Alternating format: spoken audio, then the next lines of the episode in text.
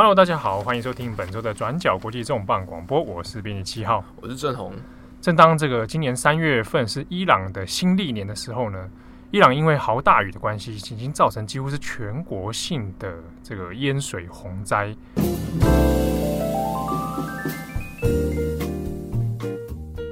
从三月十九号的大雨开始。伊朗的北部两个省份呢，一直到中部，然后到西南部，其实有很多的城镇，有将近到两千个城镇跟村落都陷入水乡泽国的状态。我们今天讲的豪大雨，不是说它下一天两天就结束了，它是一开始是在一天内下了大概全国全年七成的雨量，对，全年的百分之七十的雨量在一天内下完。没错，而且因为大家知道，伊朗其实是本地应该是干燥型气候啦，哦，那它降雨有不平均的问题。一般来说，就是伊朗的呃雨季通常集中在十一月到三月份左右，冬天跟春天的时候会相对潮湿，但是夏天的时候会极度干燥。对，那然后再加上我们其实也知道，就伊朗其实也是多就是地震型的国家，嗯，它其实过去几年内，像二零一七年才发生过瑞瑞士规模七点三的强烈地震。所以它其实很多，比如说建筑啊，或者是地质，其实相对比较松软。对，在这些这种自然条件、地理条件的状态之下呢，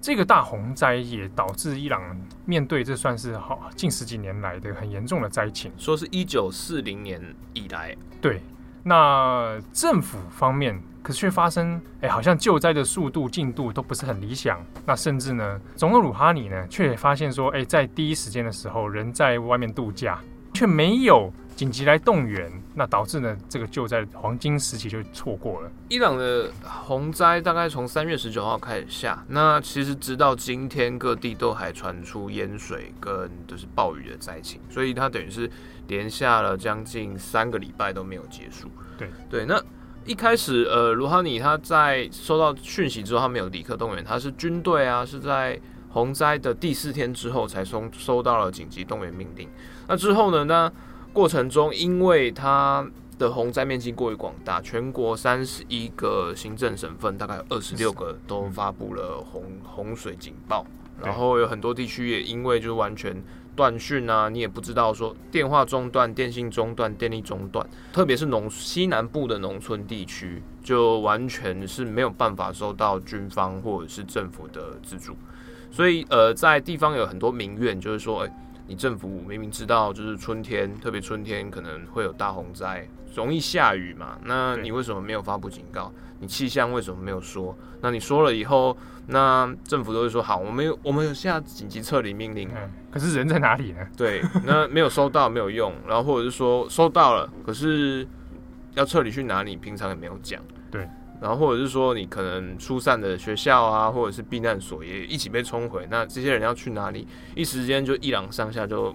非常的混乱。对，那这严重灾情里面，我们看一下疏散的人数，光是我们说在西南部的这个洛雷斯坦省，就有十五万人在当时就被迫要疏散。可是面临的问题就是，呃，我们前面刚刚讲的，他疏散之后其实没有地方可以去。那相应的是，我如果要紧急的盖一些避难所的话，又面临很多资源不够的问题。那我们现在可能会想说，伊朗其实也是一个中东大国。那你虽然说十五万人，可要疏散又很难嘛？那这一次的第一个问题是，它淹水面积过于广大。那还有就是道路系统其实被破坏的相当严重，大概全国三十六 percent 的公路系统都因为洪灾而损坏，而且有三百多条的桥梁是在这场洪灾里面直接损毁的。就中断，你要怎么进去？那那后来就是在大概四月初的时候，因为雨一直下，越来越严重，伊朗的灾情一直持续到四月初，那政府都没有没有能有效应对。那这个时候，就是伊朗的外交部还有政府官员就开始说了：好，这次我们之所以洪灾，一方面当然是全球气候变迁、极端气候。那另外一方面就是美国，美国帝国主义害的啊！美国帝国主义导致伊朗洪灾大爆发，是这样吗？对，大家都知道，呃，伊朗因为就是核核武问题，嗯，那核子发展问题，其实长期跟美国的关系非常紧张，那也是被名列为制裁名单。那特别在川普二零一六年上台之后，他基本上撕毁了呃奥巴马总统跟伊朗签署的核子能协议。所以，呃，他不仅恢复了制裁，而且还加重制裁伊朗的经济。呃，伊朗政府的说法是说，在这次洪灾里面呢、啊，其实呃，你道路系统整个毁坏。然后你呃淹水面积广大，那在这种状况之下，那伊朗又是多山地形，所以最理想的方式应该是用直升机来疏散。可是伊朗包括就是不论是军用直升机、救灾直升机，还是说它的一些呃空中的运输能量，事实上都因为制裁的关系，它有很多机械设备啊，或者是说零件没有办法进口，没有办法自主或更新，所以它的空中运输能量就因此而受限。嗯，装备过于老旧，没办法换新的。对，那同样的还有就是说，因为呃，它受到汇率制裁的关系，所以它有很多，比如说呃，美商的药品它没办法进口。嗯，然后或者是说，哎、欸，美商呃一些救灾零件、救灾发电机组设备，它没有办法使用，没有办法呃数量不足，所以呃，伊朗政府就是说，好，那也是因为这样，那包括像呃。红十字会与国际新月会他们的资源啊，或者是呃国际要赈灾要募款嘛，捐款给你们。对，也是因为就是目前的一些经济封锁，所以他其实直到四月初，应该说这个礼拜，伊朗的红新月会都还没有收到钱。等于就是说经济制裁、国际制裁的关系，所以导致外面的资源全部都进不来，所以就相应变成说，那现在伊朗的救灾的窘况。就等于是这样造成的。对，但这是呃伊朗政府的官方一种说法，民间它其实有不同样的反应。比如说像这次在北部的洪灾，就有人指出是跟伊朗的国土政策有关。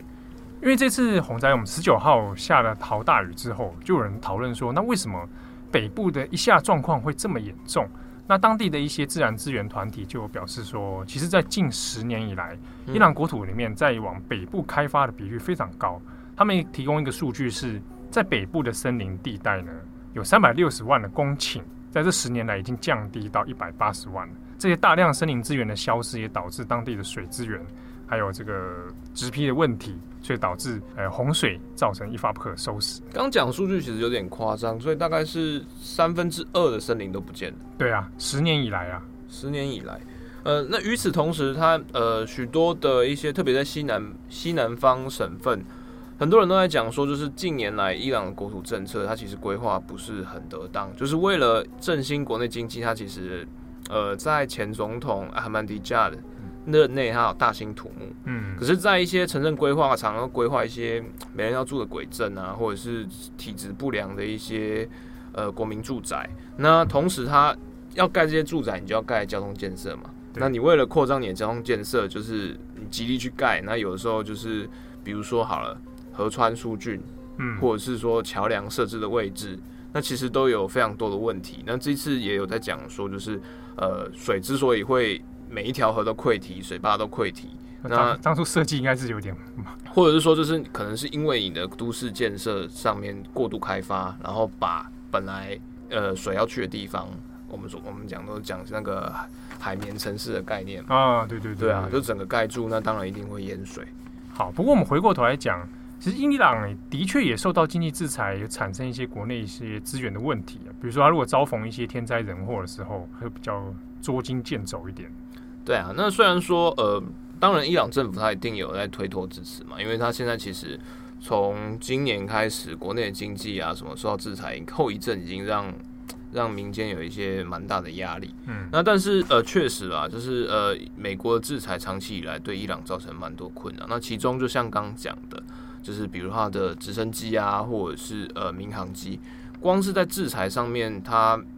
就很直接影响大家的飞安安全。嗯，比如说从进入二十一世纪以来，在过去十九年里，伊朗已经发生起了发生过了二三起的呃民航意外。那其实是还是蛮多的。对，那特别在近年蛮频繁的，所以在呃光是二三起，大概造成了大概一千一百七十八人死亡。大概一千，你就想想看，十年、二十年里面有大概一千两百人，就是因为这是民航机哦，对，民航机等等这样。所以那过去，所以像当初在奥巴马跟伊朗在和解的时候啊，刚签完合约，伊朗做第一件事情就是跟空中巴士。跟波音公司就要签署那个赶赶快换新飞机，对，赶快换客机采购采购合约。但没想到就是，哎、欸，你飞机你钱你还拿不出来，然后也都还没有打，也都还没有正式交货。嗯，那川普的制裁又重新回来，所以像在去年呃，川普重新恢复对伊朗的经济制裁之后，嗯、那波音公司没办法，因为呃，联邦法律规定就不能跟伊朗做这种生意，特别是这种航太涉及到涉及到技术啊，对，所以那波音就只好就是撕毁跟伊朗签署的一些呃采购备忘录，然后呃，同时就是空中空中巴士啊，它虽然是欧洲的，嗯、但是因为它有许多投资跟呃。呃，账户啊，零组件生产技术来自于美国，所以它也没有办法就是如期履行对伊朗的科技交货合约。我们现在讲经济制裁呢，现在呃责怪美国帝国主义的国家其实也不止伊朗，比如说呃我们比较熟悉的北韩，啊、或者是现在呃国家几乎崩溃的委内瑞拉，对，其实大家都会提到就是说呃美国经济战争啊，或者是美国透用透过经济制裁。来发动所谓的嗯，这个就就伊朗的说法是经济制裁的恐怖主义。对啊，那呃这样的说法其实大家听起来好像有点危言耸听，或者是说觉得、嗯、啊又来了，什么都是美帝的错。啊、但是呃在但在过去，特别是在呃九零年代伊拉克，确实有发生过关于经济制裁是否符合国际人道标准的一些争议。嗯，对。当时大家都知道，就是在一九九零九一年，就是呃伊拉克海山嘛，最最不爱打仗的海珊，对，入侵科威特，然后就是大家就知道嘛，老布希就发动沙漠风暴行动啊，瞬间解决伊拉克部队，然后把伊拉克就是，然后照他们说法就轰回石器时代，哎还笑。而在第一次波湾战争之后，就是其实伊拉克他国呃他本国的一些基础建设受到很大破坏，但是呃特别是像发电厂啊或者是集水帮浦这些重要的，它不仅是战略啦，还是民生设施。嗯，那可是因为波湾战争之后啊，联合国安理会要求波伊拉克要销毁，就是他们那个时候所谓的大规模毁灭性武器，对的，他们就 那个时候是认为说哦，伊拉克有意发展核武，有意发展生化武器。对。那个时候啊，那个时候以为啦，嗯、我们进去之后发现好像哎，那那那但 那那是以后的事情，对啊，所以在波湾战争之后，就联合国安理会就通过就是呃制裁伊拉克的禁运条款，嗯，那意思就是说就是呃，除非就是你彻底我们确定你不会再做这些坏事，好，否则的话，那我们基本上对你维持封锁，直到海山崩溃为止。然后那个时候。嗯，它的制裁内容大概后来修正成就是所谓的以以油换粮，oil for food，、嗯、就是它可能通过联合国方式啊，你生产多少油？因为那时候它被经济制裁，所以伊拉克它没有办法就是随便卖油。对对，因为要控制它的油源经济，所以就是说好，你你可以卖多少油，但是透过联合国来给你多少粮食？对对，来来做这些交换转运。那照理来讲说，呃，制裁内容当然是为了惩罚海山嘛，那不是要惩罚人民。所以说，医疗用品啊，还有食物，照理来讲就是不应该再限制内容。但是因为呃，金融转运的转金融金融一些汇兑的一些限制啊，还有就是说，其实有一些我们民用的一些设备，它也是战略跟民用两用的一些敏感机械，比如说呃，特定的化学药剂啦，呃，或者发电机。然后或者是通风排气系统，然后哦净水系统等等等这些零件，那个时候其实都在很争议的状况之下被列为限制的项目。对，对，那后来那当然在那个状况之下，呃，后来大家发现说，就是呃联合国制裁好像其实反而巩固了海山对于伊拉克控制。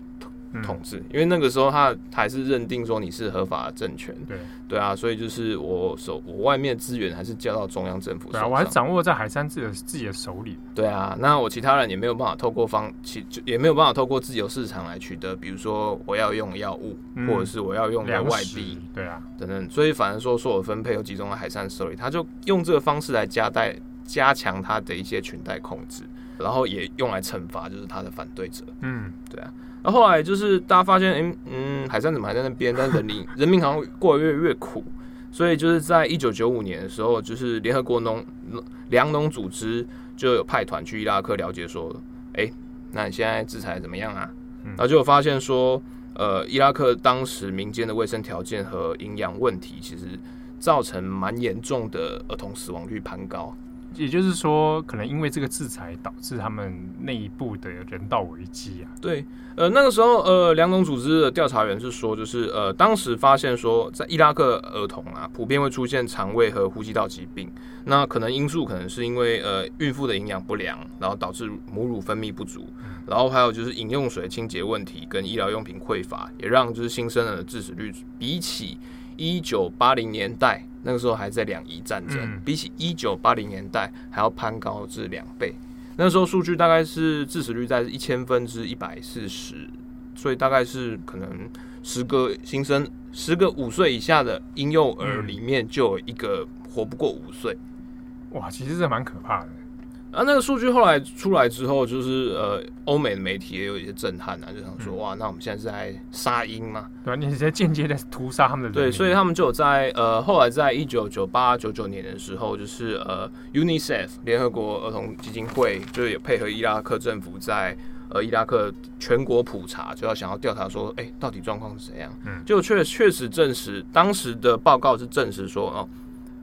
新婴幼儿致死率确实比过往。高出了两倍以上，然后所以呃，在这十几年的研究里面，通论就是说，当初的经济制裁确实造成了一些呃震撼效应或者是副作用。对，嗯，对啊。可是呃，当时美国政府就不认同这件事情啊。那后来到二零零三年，呃，伊拉克战争爆发，就入侵伊拉克，对，然后海山后来就被绞死。然后这件事情就慢慢的被淡化在呃中东区域研究里面，就直到就在二零一七年，伦敦政经学院它的一个学者团队，他又再重新调阅了当初英国 英国军队入入侵入侵的时候的，对，从从海山的资料库里面调出一些资料，就是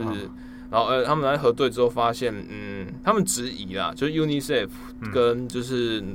联合国的资料。他可能是受到伊拉克官方误导，但他的说法是说跟政府的资料核对不起来，然后怀疑说他们是不是被牵着鼻子走，然后所以在去呃这两年才有在讲说悖论，就是说哎、欸，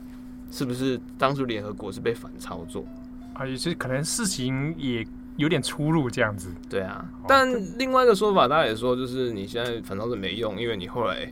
对啊，你结果已经是这那样子。对啊，你后来你 你后来又还打了伊拉克战争，那不管怎样，婴儿致死率，对啊，成人致死率都变超高了。好，感谢大家收听今天的转角国际重磅广播，我是编辑七号，我是志宏，拜拜。